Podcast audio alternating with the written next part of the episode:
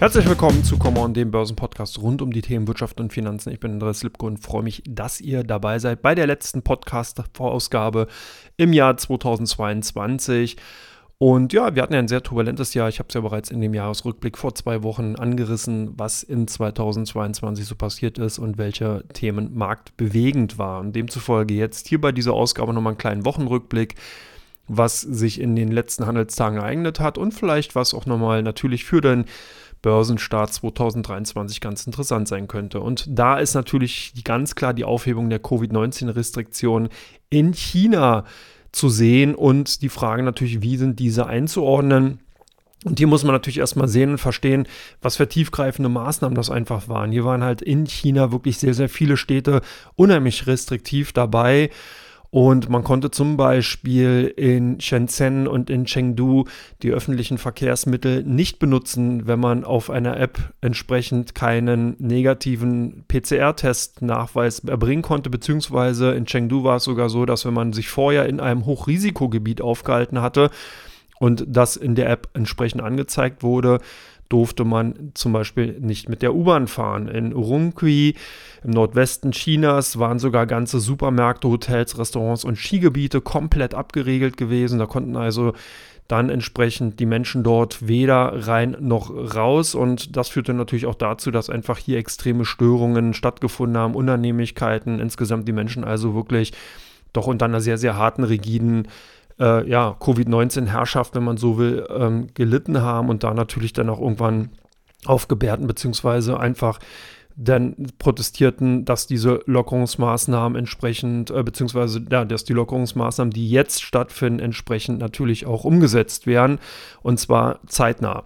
In Peking war es so, dass hier ganze Wohnblöcke und Stadtbezirke abgeriegelt wurden von den Stadtbehörden, wenn sich ein Bewohner, eine Bewohnerin positiv äh, getestet wurde, beziehungsweise dort der Erreger äh, nachgewiesen werden konnte. Und das war natürlich auch eine Situation, die einfach ja, extrem unschön war und hier das steht, das normale Leben praktisch unmöglich gemacht haben, weil man ja, wenn man sich halt vorstellt, dass eben der Nachbar zum Beispiel positiv getestet ist und damit der ganze Hausblock abgeriegelt wird und man selber, der ja dann vielleicht mit der Nachbarin oder dem Nachbarn überhaupt nichts zu tun hat, entsprechend auch unter Zwangsquarantäne gestellt wird oder halt nicht mehr aus dem Haus gehen darf, dann ist das natürlich auch eine Sache, die kann man vorher einfach nicht planen und die haben natürlich auch entsprechend äh, starke Auswirkungen auf das öffentliche Leben, auf die Arbeitswelt insgesamt und so weiter gehabt. Gesundheitsbehörden haben auch dazu aufgerufen, dass in Peking die Krankenhäuser wieder Patienten aufnehmen, auch ohne negativen PCR-Test. Das heißt, dass also auch wieder hier alle Patienten gehandelt werden, behandelt werden können und das zeigt einfach, wie tiefgreifend in dem normalen Leben diese Maßnahmen waren und wie stark sich dann natürlich auch der Alltag von vielen Menschen dahingehend verändert haben.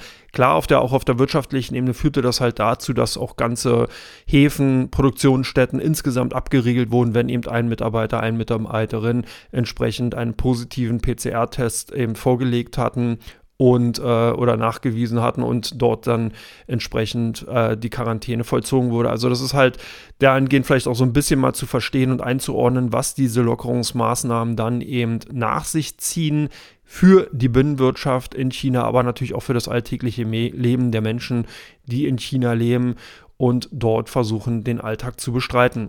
Interessant ist natürlich, wie sich jetzt die westlichen Industrienationen darauf positionieren und hinstellen.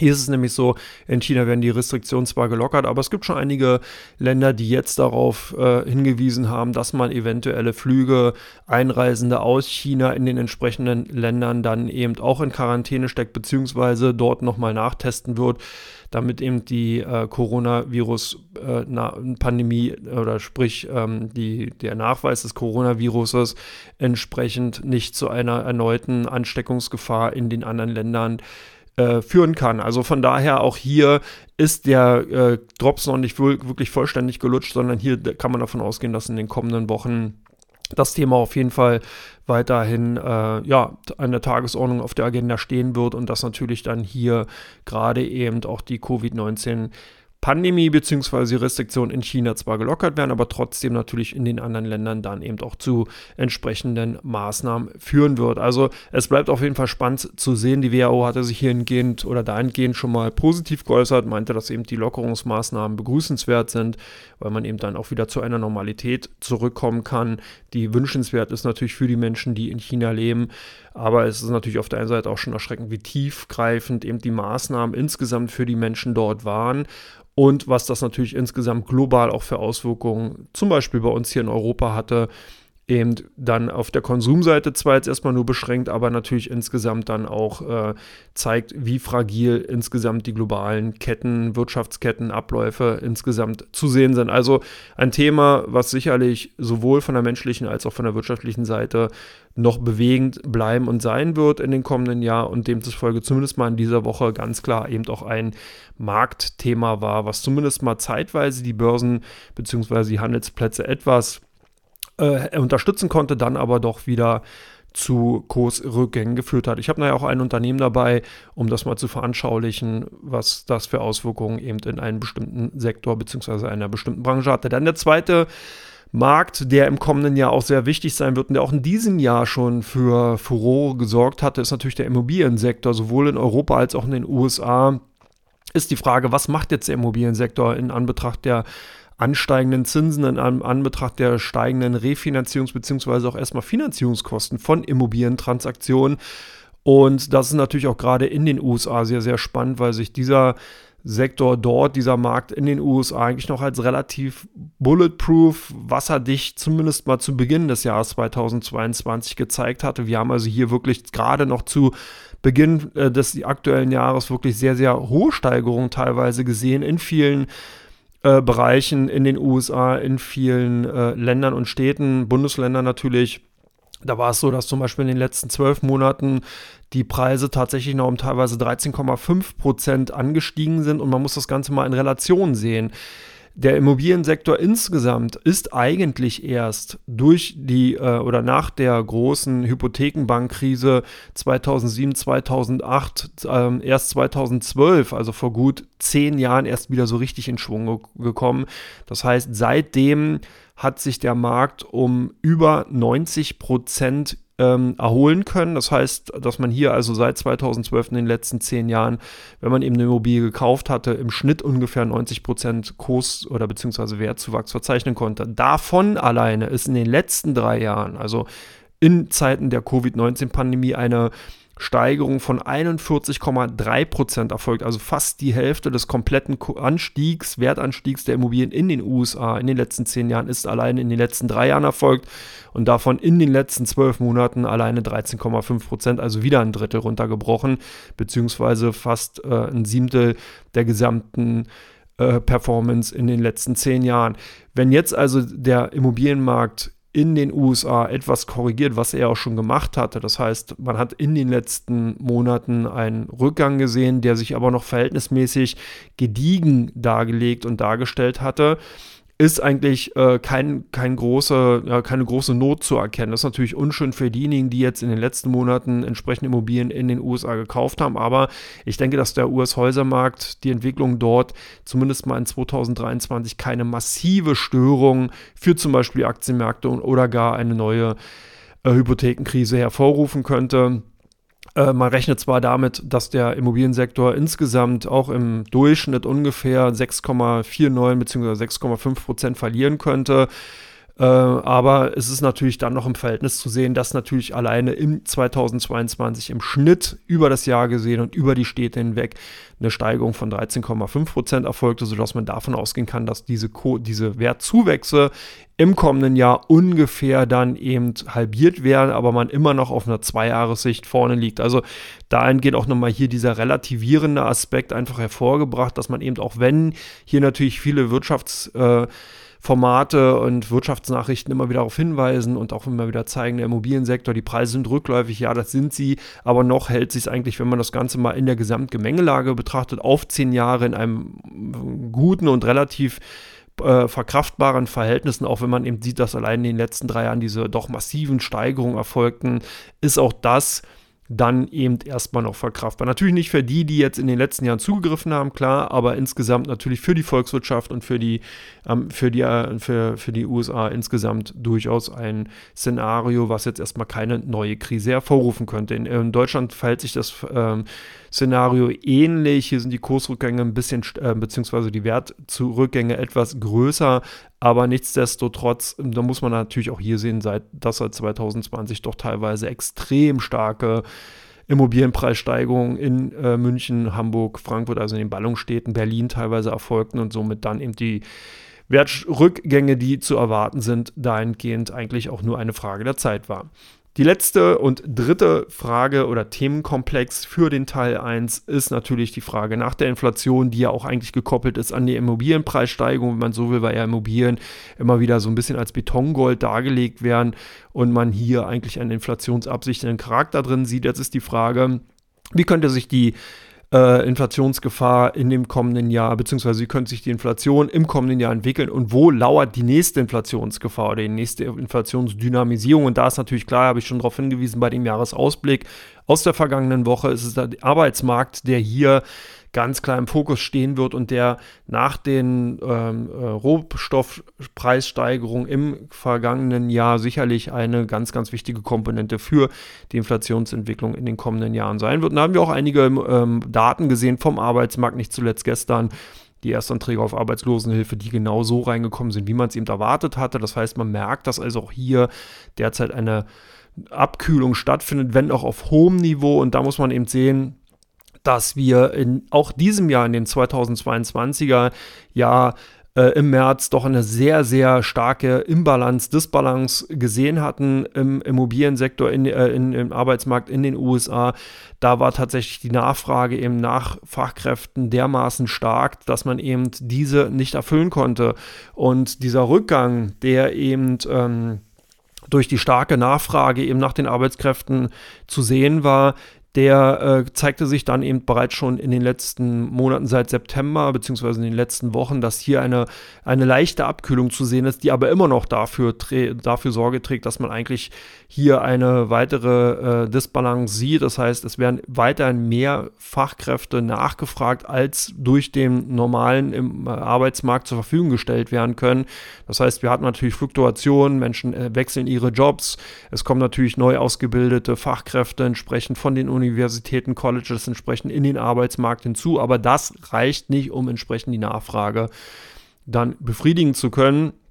Was dann natürlich in den kommenden Jahren sich auch so ein bisschen normalisieren könnte durch eben die ähm, durch die ähm, angestiegenen Leitzinsen in den USA wird eine äh, Enddynamisierung in der amerikanischen Wirtschaft stattfinden. Diese Stagnation ist eigentlich schon so gut wie eingepreist, beziehungsweise sogar einen leichten rezessiven Charakter sehen hier viele Marktteilnehmer als gegeben an und das kann natürlich dann auch dazu oder wird auch dazu führen, dass wir hier eine ganz klare Beruhigung am Arbeitsmarkt sehen, was eigentlich auch wünschenswert ist, um zum einen eben die Inflationsdynamisierung rausnehmen zu können, also hier einfach eine Enddynamisierung erreichen zu können und den Unternehmen insgesamt natürlich auf der Kostenseite damit auch eine Erleichterung verschaffen zu können, um hier eine langfristige Stabilisierung und eine langfristige Festigung der amerikanischen Wirtschaft einfach ermöglichen zu können. Das muss man halt auch immer so sehen. Natürlich ist es wünschenswert, dass jeder mehr Geld bekommt, aber die Wirtschaft insgesamt bzw. Unternehmen können das nur zu einem bestimmten Punkt verkraften und zufolge ist es natürlich dann auch ähm,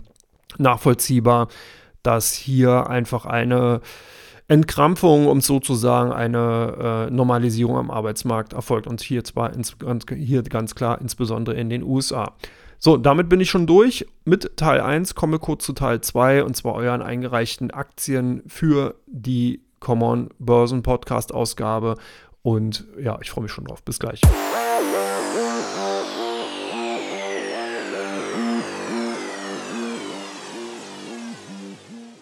Herzlich willkommen zurück zu Common, dem Börsenpodcast rund um die Themen Wirtschaft und Finanzen. Und ihr befindet euch jetzt hier in Teil 2, dem Fragenteil von euch. Und mich hat sich weiter überrascht, dass gleich das erste Unternehmen eigentlich schon eine Self-Fulfilled Prophecy war, und zwar die Frage von Tesla oder zu Tesla. Wie geht es mit dem Unternehmen weiter, beziehungsweise was kann man als Aktionär tun? Das ist natürlich nicht so einfach zu beantworten, weil man hier einfach auch sehen muss, was für eine DNA trägt denn Tesla eigentlich? Tesla ist durch zwei ganz klare Aspekte geprägt gewesen. Wir hatten hier natürlich auf der einen Seite den illustren und sehr innovativen Unternehmensgründer Elon Musk, der durch viele Aktionen und durch viele äh, Innovationen natürlich auch für Aufsehen gesorgt hat und einfach ganz klar das Gesicht von dem Unternehmen insgesamt war. Dann hatten wir diesen ganz klassischen disruptiven Charakter, der natürlich aus der Persona Elon Musk heraus entstanden ist. Tesla hat den Automotive-Sektor ordentlich durchgewirbelt, hat hier eben durch viele Neuerungen, durch viele Innovationen, durch viele technologische Entwicklungen den anderen Unternehmen aus dem Sektor einfach den Schneid abgekauft. Das muss man ganz klar sagen. Man hat hier in vielen Bereichen eine Führungsposition inne gehabt. Man hat viele neue Märkte wesentlich schneller auch entsprechend be, äh, ja, begründen bzw. auch ausbauen können als eben die etablierten Autobauer. Und das führte dazu, dass den Investoren einfach bereit war, dem Unternehmen, den Aktien insgesamt ein massives Aufgeld, ein massives Agio zuzugestehen. Man hatte teilweise für die Tesla-Aktie KGVs von in Hochzeiten zum Jahresanfang von fast 100 zugebilligt, dann eben mit den rückläufigen Kursen 30, äh, 60 beziehungsweise ist dann zuletzt bei einem KGV von 33 angekommen. Und da muss man natürlich auch sehen, ähm, wenn man sich die normalen, beziehungsweise dann eben, was heißt die normalen, wenn man sich die großen Autobauer aus zum Beispiel Europa anschaut, wie eine Volkswagen oder eben eine Porsche, beziehungsweise eine Mercedes, äh, Group, äh, Benz Group, dann sieht man natürlich auch, dass ähm, hier ganz, ganz wesentlich niedrigere Bewertungsstände zu sehen sind und das ist derzeit die Situation. Das heißt, Tesla merkt gerade die Bodenhaftung bzw. die Anziehungskraft der Börse und man nimmt jetzt Tesla eigentlich als das, was es ist, ein Autobauer und vergleicht halt diese Aktien dann auch mit den anderen Unternehmen und sieht halt, dass die Innovationskraft zum einen etwas verloren gegangen ist durch die äh, Marktmechanismen, die halt ganz klar vorhanden sind, wie zum Beispiel zuletzt die Schließung der Werke oder des Werks in Shanghai und äh, das äh, führt natürlich zu Nachdenkprozessen bei vielen Investoren, die einfach äh, dann sehen, dass Tesla wirklich nicht in aller Hinsicht oder in jeglichen Hinsichten wasserdicht ist, sondern dass man einfach auch hier ganz normale Probleme wie eben andere Autobauer auch hat und das dann sich entsprechend auch bei den Aktienkursen niederschlägt. Also es ist natürlich so, dass ähm, gerade auch die Markensympathie zuletzt etwas unter Druck geraten ist, eben durch Äußerungen von Elon Musk in den so Social Medien, in den sozialen Medien, haben einfach viele potenzielle Käufer Tesla der Marke an sich den Rücken gekehrt, ob man das jetzt gut findet oder nicht. Insgesamt ist es halt eine Entwicklung, die klar zu sehen ist. Tesla hatte ja genau darauf aufgebaut und das ist auch mal wieder ein Risiko gewesen. Das heißt, das Brand oder der Brand Tesla insgesamt war ganz klar mit Elon Musk verknüpft gewesen. Man hat hier auch eigene Marketing- äh, Maßnahmen dahingehend vorgenommen, dass man zum Beispiel überhaupt keine richtige Werbung gemacht hat, sondern natürlich alles immer wieder über die Aktivitäten rund um Elon Musk aufgebaut hatte, sodass einfach hier sich dann die Nachfrage nach den Fahrzeugen daraus insgesamt ergeben hat. Und wenn man jetzt eben kontroverser in den Medien erscheint, tritt man damit natürlich vielen potenziellen Käufern ganz klar auf die Füße und die entscheiden sich dann vielleicht auch für andere Modelle von anderen Automauern und davon gibt es natürlich eine ganze Menge. Darauf gehe ich gleich in der zweiten Frage insgesamt ein. Wir haben den nächsten Punkt, wie kommt natürlich dann ein entsprechendes äh, Unternehmen solchen Entwicklungen entgehen. Klar, man nimmt entsprechend die Preise runter, um halt neue Käuferschichten für sich zu erschließen, von Menschen anzugehen, die vielleicht vorher gesagt hätten, hey, ich kaufe mir Modell 3 oder Modell Y, äh, das ist mir aber noch zu teuer, aber wenn man jetzt eben Rabatte bekommt, die äh, man dann von dem Unternehmen durch nachlassenden Fahrzeugpreise entsprechend angeboten bekommt, dann kauft man die vielleicht. Das führt aber dazu, dass insgesamt der Umsatz zurückgeht, dass insgesamt die Gewinnentwicklung abnimmt und man dahingehend in eine Spirale reinkommt, die äh, auch natürlich bei vielen Investoren entsprechend der zukünftigen Kursentwicklung einfach viele Fragen offen lässt und die dann natürlich auch die Frage nach der aktuellen Bewertung einfach immer wieder in den Raum stellt. Und das sind genau die Situationen, die wir uns momentan befinden. Das heißt, Tesla insgesamt ist halt wirklich momentan auf dem Weg der Normalisierung. Es kann sich natürlich auch relativ schnell ändern. Das denke ich, werden wir auch sehen. Tesla hat sich ja gerade eben in den letzten Jahren immer wieder auch dadurch bemerkbar gemacht, dass man einfach hier neue Entwicklungen neue Fahrzeugmodelle und äh, neue Ideen in den Markt reingedrückt hat, in relativ kurzer Zeit auch zum Erfolg führen konnte. Und ich äh, verweise hier auch nochmal auf den äh, neuen LKW, der von Tesla ja derzeit auch gebaut wird. Und ich glaube, dass dieser in den kommenden Jahren durchaus auch nochmal gerade im LKW, im Truck-Bereich für viel Aufsehen und für viel, für viel Wirbel sorgen kann. Also von daher Tesla bleibt für mich immer wieder und weiterhin auch das Hop- oder Top-Investment. Das heißt, wenn man in dem Unternehmen investiert ist, sollte man nicht Haus und Hof draufsetzen, das sowieso nicht. Äh, es ist für mich immer eher so eine Position, weil die Bewertung von der fundamentalen Seite eigentlich immer wieder schwierig war dass man hier einfach dermaßen rangeht, dass man sagt, das Geld, was man in Tesla investiert, darauf kann man verzichten. Wenn man Glück hat, kann sich das eben entsprechend nochmal positiv ent äh, entwickeln. Wenn man eben Pech hat, sieht man halt solche Kursentwicklungen wie in dem aktuellen Jahr, muss aber halt auch damit leben, weil eben genau natürlich solche, ja, wie soll man sagen, Normalisierungen einfach immer wieder eintreten können. Die können aber genauso schnell wieder aufgehoben werden, wie gesagt, wenn eben neue Errungenschaften, neue technologische Innovationen äh, entsprechend lanciert werden und in den Markt gegeben werden. Also das muss man einfach so sehen. Ich habe schon bereits so einen kleinen Spoiler gegeben. Genau, die zweite Frage, chinesischer E-Autobauer unter Druck gewesen. In dieser Woche ist es ein guter Zeitpunkt, um zum Beispiel bei Xiaoping, NIO und BYD einzusteigen. Ich denke, äh, gerade diese Autobauer, die äh, E-Autobauer aus China, werden im kommenden Jahr durchaus interessant. Das Thema E-Mobility, E, äh, im, aus dem ähm, Automotive-Sektor heraus wird natürlich ein ganz klares Trendthema bleiben und auch die drei Autobauer haben gezeigt, dass man hier wirklich gelernt hat. Zum einen ist die Technologie wirklich wesentlich besser geworden. Man ist also hier ganz klar äh, an die großen Autobauer rangerückt und hat hier denen wirklich ganz klar das Wasser abgegraben.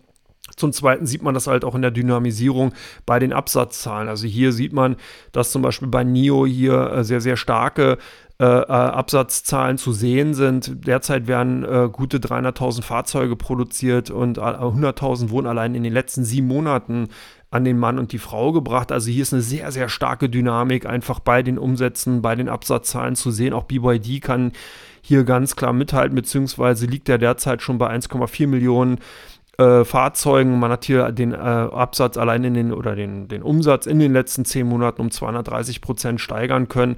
Und da ist das Spitzenmodell Han ganz klar äh, zu sehen. Und allein im Oktober sind hier 31.000 Fahrzeuge verkauft worden. Also ich glaube, dass sich gerade bei den chinesischen Autobauern ein Cluster bildet. Man ist hier in dem ganz, ganz wichtigen Absatzmarkt äh, China unterwegs. Und man hat es geschafft, dass man den technologischen Vorsprung zu den europäischen Autobauern aufholen konnte und hier eigentlich in vielen Punkten überhaupt nicht mehr nachsteht. Also das ist eine interessante Entwicklung insgesamt, die sich tatsächlich zeigt bei den chinesischen Autobauern und demzufolge äh, muss man das natürlich abhängig auch von den politischen Risiken, die sicherlich auch chinesische Unternehmen natürlich für Investoren einfach innehaben, sehen, dass die Unternehmen eigentlich ein gutes Investment darstellen, gerade wenn man eben in China, in den Emerging Markets ein interessantes Investment sucht im Bereich des Automotive-Sektors, dann kommt man eigentlich an Xiaoping, NIO oder BYD nicht vorbei. Und hier kann man halt auch eine entsprechende Abstufung vornehmen. BYD ist hier ein bisschen konservativer unterwegs, NIO und Xiaoping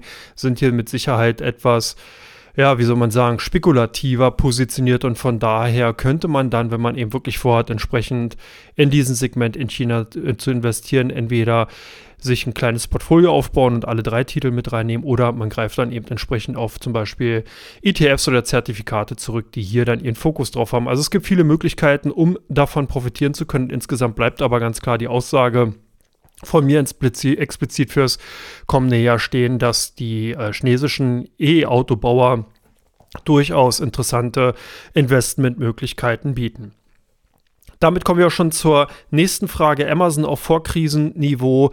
Äh, was ist da los? Ja, bei Amazon ist natürlich die Problematik insgesamt, dass der Technologiekonzern so ein bisschen seine DNA verändert hat. Wenn man überlegt, dass in den letzten Jahren der Konzern es immer wieder geschafft hat, sich quasi jährlich neu zu erfinden. Man ist eben ausgegangen von der klassischen Verkaufsplattform Amazon, die ja jeder eigentlich weltweit kennt und auch mindestens jeder zweite dabei Kunde sein dürfte oder äh, davon sein dürfte, sieht man, dass der Konzern aber eben ähm, abwegig beziehungsweise dann eben ähm, neben dem eigentlichen Unternehmenszweck ja noch viele weitere äh, Unternehmenszwecke, Division aufgemacht hat. Man hat durch Amazon Web Service hier einfach eine sehr, sehr gute Positionierung im Bereich des Cloud Computings geschaffen, im Bereich des Marketings, im Bereich der Drittverwertung der äh, E-Plattform. Das heißt, von Amazon hier bietet man den Dritthändlern die Möglichkeit, entsprechend ihre Waren und Produkte an, äh, anbieten zu können, verkaufen zu können und kassiert dafür eine Provision. Man hat also hier in vielen Bereichen auch im E-Herz-Bereich Fuß gefasst und nutzt den Vorsprung den man eben durch die vielen Daten, durch die Erfahrung in dem äh, E-Commerce hat, eben auch, um das auf anderen Bereichen ausrollen zu können.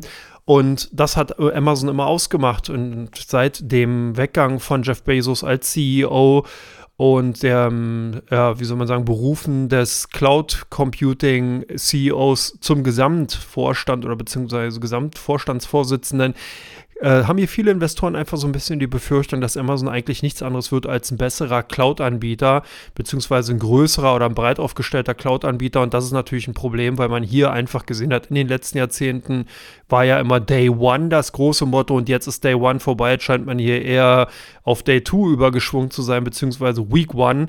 Und das nimmt natürlich die Dynamik insgesamt raus. Hat auch sehr, sehr viel von dem Esprit von Amazon eingebüßt. Und das zeigt sich einfach auch im Aktienkursverlauf. Das heißt, wir haben jetzt eben die Euphorie aus den Covid-Jahren verpuffen sehen. Wir sind jetzt wieder auf dem, auf dem Vorkrisenniveau in Anführungsstrichen zurückgekommen.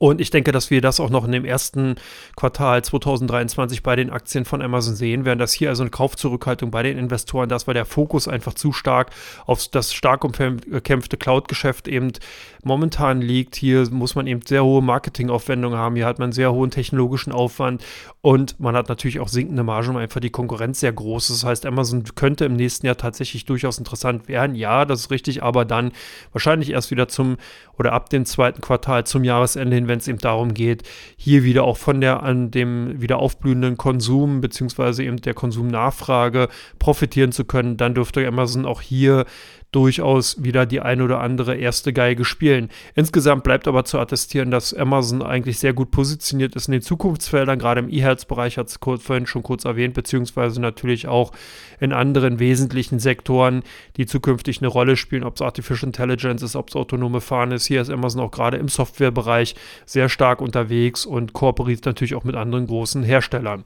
Die nächste Frage bezieht sich auf Apple und kann Apple das hohe Kursniveau halten oder geht es weiter in Richtung Kurs Süden, ist die sehr provokante Frage. Und ich denke, zielt natürlich darauf ab, wenn man sich die anderen großen Technologiekonzerne wie Microsoft, Amazon, Tesla äh, anschaut, dann kann man hier natürlich auch davon ausgehen, wie lange kann Apple einfach noch sich dem ja, übergeordneten Abwärtstrend entziehen, beziehungsweise hat sich ja lange Zeit entziehen können und in den letzten Wochen ist es dann tatsächlich nicht mehr so wirklich gelungen, hier dem Abwärtstrend die Stirn zu bieten, sondern man ist natürlich auch mit in den äh, Trend eingeschwungen und oder eingekehrt und hat entsprechend auch sehr, sehr stark an Marktkapitalisierung verloren. Ähm, das ist natürlich auch ein Punkt. Smartphones sind natürlich ein klassisches Gut, was eben auch davon lebt, dass man eben Konsumenten hat, die eben bereit sind, sich entsprechend neue Produkte, neue Modelle zu kaufen, Trends einfach auch aufzunehmen. Apple ist hier ein Meister des Marketings, das kann man ganz klar sagen. Die Produkte werden seit vielen, vielen Jahren teuer an den Mann und die Frau gebracht und werden damit Kanto der äh, Konzern hohe Margen erzielen, macht es auch nach wie vor. Apple ist also wirklich eine klassische Free Cashflow Co., wenn man es so will, also generiert hier wirklich quartalsweise hohe Cashflows, die natürlich auch genutzt werden können, um eben neue Produkte, um eben neue Dienstleistungen entsprechend entwickeln und anbieten zu können. Und genau da liegt aber momentan auch so ein bisschen das Problem. Apple hat viele Trends verpennt, hat einfach es nicht geschafft, die Produkte weiter aufzurollen. Man hatte viel spekuliert, ob es der Einstieg in den E-Mobility-Sektor gelingen wird, ob man hier vielleicht ein eigenes neues Consumer, ein Electronic Consumer Goods, ein Fernseher oder dergleichen in irgendeiner Form entwickeln wird und den eben dann auch vertreiben kann. Man hat mit der iWatch natürlich auch einen relativ guten Wurf äh, machen können. Man hat mit den AirPods ein gutes Produkt in, entwickeln können, aber das reicht eben auch nicht aus, um hier wirklich die hohe und starke Marktkapitalisierung von Apple rechtfertigen zu können. Äh, der Dienstleistungssektor ist sukzessive ausgebaut worden, aber auch da gibt es natürlich jetzt sehr, sehr viel Störfeuer von vielen Nutzern dieser Services, die einfach sagen, die Margen sind zu hoch, die Gebühren, die man bezahlen muss, sind einfach zu teuer und äh, das will man im Endeffekt dann auch nicht mehr so einfach wortlos hinnehmen. Also auch da weht Gegenwind gegen den Konzern und zeigt einfach auch, dass es Apple nicht mehr so einfach gelingen wird, hier diese Position unangefochten einen als Marktführer einhalten zu können, sondern man wird hier einfach auch entsprechend Steine in den Weg gelegt bekommen. Ist eine unschöne Situation sicherlich, aber man kann trotzdem attestieren, dass Apple als klassisches äh, Grundinvestment im Bereich der äh, im Bereich der äh, Technologieaktien in den USA gelten wird und auch hier sicherlich äh, in den nächsten Jahren weiter Gewinne verzeichnen wird, aber halt nicht mehr mit der hohen Dynamik, die wir zuletzt gesehen haben, sondern eher mit angezogener Handbremse und das kann man auf jeden Fall mal so stehen lassen. Die letzte und fünfte Frage bezieht sich auf Sartorius. Sartorius hat allen Unkenrufern ähm, gezeigt, dass man hier es doch schaffen kann, die hohen Erwartungen zu schlagen. Und jetzt natürlich die Frage, ist Sartorius eine gute Aktie für das kommende Jahr 2023? Und da kann man ganz klar sagen, wenn man eben defensive Aktien in seinem Depot haben möchte, kann man sich durchaus auch mal die Sartorius, ähm, dem Laborzulieferer aus Göttingen, sicherlich auf die Agenda nehmen. Aber man muss halt auch in Betracht ziehen, dass natürlich viele andere Investoren das bereits auch schon gemacht haben. Das heißt, die Bewertung von Sartorius per se nicht mehr wirklich günstig. Wir haben hier einen 38er KGV momentan für das kommende Geschäftsjahr. Das ist natürlich für einen Laborausrüster nicht wirklich günstig, auch wenn die Wachstumszahlen, die man jetzt prognostiziert hat, weit vor dem eigenen Plan liegen. Man ist nach, eigenem, nach eigenen Aussagen des Management liegt man zwei Jahre vor den geplanten Umsatzentwicklungen. Äh, also das ist sicherlich eine gute Entwicklung, gerade auch in Anbetracht der Tatsache, dass natürlich hier viele Skepsis, viel Umrufen einfach da war, dass man gesagt hatte, können dieses hohe Wachstum aus der Covid-19-Pandemie einfach nicht so weiter fortsetzen. Es wird Einschnitte geben.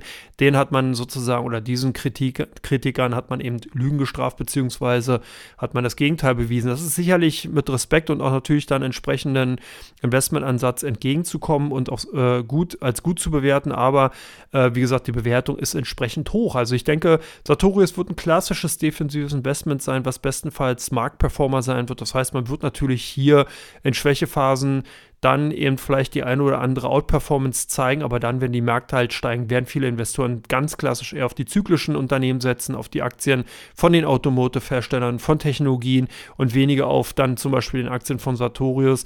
Und das muss man halt auch ganz klar so sehen und attestieren. Das heißt, ja, sicherlich interessant für 2023, zumindest mal für das erste Quartal beziehungsweise die ersten sechs Monate.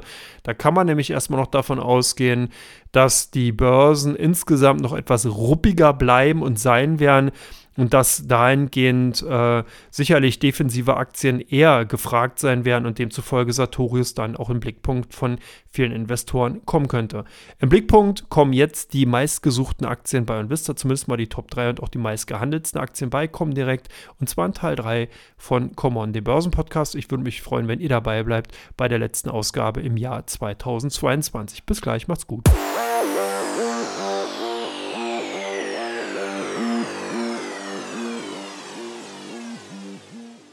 Herzlich willkommen zurück zu Come On, dem Börsenpodcast Teil 3. Ich bin Andreas Lipko und freue mich, dass ihr noch dran geblieben seid und euch die drei Top-Werte von OnVista und die drei Top-Werte von Comdirect für die letzte Handelswoche im Jahr 2022 anhören wird. Vielleicht gibt es hier die eine oder andere Investment-Idee für das kommende Jahr, für die erste Woche, wer weiß es, wir werden es sehen. Ich schaue zuerst einmal auf die Top 3 von OnVista oder bei OnVista und hier sind doch mal wieder einige alte Bekannte dabei. Der erste Platz geht an Volkswagen. Hier haben wahrscheinlich einige äh, Portalbesucher nach den Gründen bei den Kursschwankungen bei, na, bei Volkswagen, bei den Aktien von Volkswagen gesucht und da gab es doch die eine oder andere Meldung rund um die Probleme zur Entwicklung der eigenen Software und Steuerelektronik bei den Volkswagen-Modellen. Hier hat der Volkswagen doch immer eher noch auf externe Dienstleister zurückgegriffen. Jetzt sind Gerüchte im Markt, dass Volkswagen hier ein Stück weit weitergekommen ist bei der Entwicklung der eigenen Steuerelektronik und Software, die dazu benötigt wird. Und das gab halt auch zumindest mal den Aktien zeitweise etwas Aufschwung. Platz 2 bei OnVista sind die Aktien von Porsche, und zwar Porsche Sportwagen AG, das heißt der Hersteller. Nicht weiter verwunderlich, wenn man sich den starken Kursrückgang ansieht, der geschehen ist, seitdem die Aktien im DAX 40 vertreten sind konnten die in dieser Woche doch einige, wie, äh, einige Verluste wieder gut machen und da haben da wahrscheinlich einige User von Invista danach gesucht, was die Gründe sein können. Ich denke, dass einfach hier zum Jahresende viele Investoren die Aktien in die Portfolios haben wollten, entsprechend die Positionen ähm, äh, dann eben auch äh, aufgestockt haben, beziehungsweise das klassische Window-Dressing hier zum Einsatz gekommen ist, sodass die Aktien davon zumindest mal vom Kursverlauf her profitieren konnte. Last but not least die Aktien von Plug Power. Und da war die Nachricht, die wahrscheinlich einige User bei Invista auch finden konnten, dass die hochgesteckten Ziele von Plug Power auf den harten Boden der Realität gefallen sind bzw. angepasst werden mussten. Der Umsatz wurde etwas zurückgenommen bzw. die prognostizierten Zahlen für 2023 wurden entsprechend neu angepasst und auch der daraus resultierende Verlust ist bestätigt worden. Hier hatten vielleicht doch einige gedacht, dass gerade dieser neue Trend, beziehungsweise der Trend, die Trendverstärkung im Bereich des Wasserstoffs dazu führen könnte, dass Plug Power vielleicht hier doch eher früher in die Gewinnzone ähm, kommen kann, als man eben befürchtet hatte oder beziehungsweise denkt. Und äh, das zeigte sich halt bei den Zahlen, die man dann eben entsprechend äh, publiziert hatte, bekannt gegeben hatte und die Aktien auch ordentlich durchgerüttelt wurden. Der Bargeldbestand bei dem Unternehmen und bei dem Unternehmen läuft noch ungefähr bei 1,5 Milliarden liquiden Mitteln. Das heißt, circa eine Milliarde hat das Unternehmen an veräußerbaren äh, Wertpapieren und 500 Millionen US-Dollar hat das Unternehmen direkt als Barliquidität, als Barreserve zur Verfügung. Also von daher kann man zumindest mal sagen, dass für das kommende Jahr das Unternehmen finanziell gut aufgestellt ist. Damit sind auch die ein oder anderen Befürchtungen einer möglichen Kapitalerhöhung zumindest erstmal vorläufig vom Tisch gefegt worden. Gucken wir uns jetzt die Aktien an, die bei Comdirect viel gehandelt worden sind in der letzten Woche. Da sind auf Platz 1 die Aktien der deutschen Lufthansa. Hier sind leichte Verkaufstendenzen zu sehen gewesen. Das ist natürlich der dem Aspekt geschuldet gewesen, China öffnet zwar die Grenzen und erleichtert auch wieder die Reisen in andere Länder, aber die anderen Staaten haben darauf reagiert. Italien, Amerika wollen hier Restriktionen für Flugreisen von und nach China entsprechend platzieren. Und das hat natürlich auf die Aktienkurse der Fluggesellschaften gedrückt, nicht nur auf der deutsche Lufthansa, sondern eben auch auf vielen amerikanischen Fluggesellschaften, Delta Airlines, American Airlines, all die Aktien unter Druck gewesen. Natürlich konnte sich dem Trend auch die deutsche Lufthansa nicht entziehen und deswegen sind die Aktien bei uns mit leichter Verkaufstendenz unter den meistgehandelten Titeln in dieser Woche erschienen. Platz 2, die Aktien von Vonovia und hier sieht man, dass einige Investoren sich für das kommende Jahr wahrscheinlich schon positioniert haben, dass ein sehr, sehr niedrige Kursniveau von Vonovia entsprechend für Käufe genutzt haben. Wobei man auch sagen kann, klar, niedrig bzw. günstig ist immer relativ zu sehen.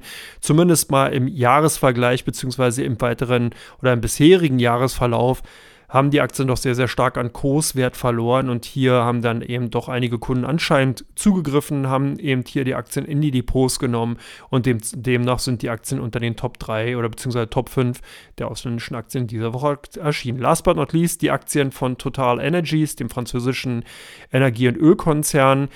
Äh, hier waren doch sehr, sehr hohe Handelsaktivitäten zu sehen. Das kann natürlich auf der einen Seite durch die fallenden Ölpreisnotierungen passiert sein. Es kann aber auch natürlich durch die positiven Nachrichten, zum Beispiel mit der Kooperation von Aramco äh, zu tun haben. Auf der anderen Seite hat man eben auch Milliardenabschreibungen für russische oder auf russische Beteiligung vornehmen müssen. Also es gab, hier lag doch sehr, sehr viel Licht und Schatten dicht beieinander, sodass die Aktien doch sehr stark und rege gehandelt worden sind. Klare Tendenz konnte man nicht rausfinden, zumindest mal ist ein sehr, sehr hohes Handelsvolumen in der letzten Handelswoche zu sehen gewesen. Und damit sind die Aktien Total Energies als einer der Vertreter von den ausländischen Titeln hier auf Platz 1 mit dabei. So, damit bin ich durch mit der letzten Ausgabe im Jahr 2022 von Come On, dem Börsenpodcast. Ich bedanke mich bei allen Zuhörern und Zuhörerinnen, dass ihr mir auch in diesem Jahr die Treue gehalten habt, dass ihr mir zugehört habt. Ich freue mich natürlich auch im kommenden Jahr. Da gibt es einige Änderungen, beziehungsweise der Ablauf von dem Podcast-Format bleibt natürlich gleich. Es gibt diese angestrebte, avisierte bereits äh, Mittwochsausgabe Common, der äh, Common Breakfast wird dann eben äh, lanciert bzw. wieder aufgenommen. Ich freue mich auch schon darauf, damit ich zweimal in der Woche für euch da. Freue mich natürlich auch weiterhin auf eure Fragen, die ihr mir entsprechend einreichen könnt, die ich dann auch gerne hier mit aufnehme. Und ansonsten wünsche ich euch alles Gute, viel Gesundheit, viel Erfolg und natürlich auch viel Glück für das kommende Jahr 2023. Feiert den Börsenübergang bzw. Börsenjahrsübergang mit Freunden, Bekannten, euren Liebsten und äh, ja, lasst die Börse Börse sein. In diesem Sinne alles Gute und bis zum kommenden Jahr dann wieder. Bis dann.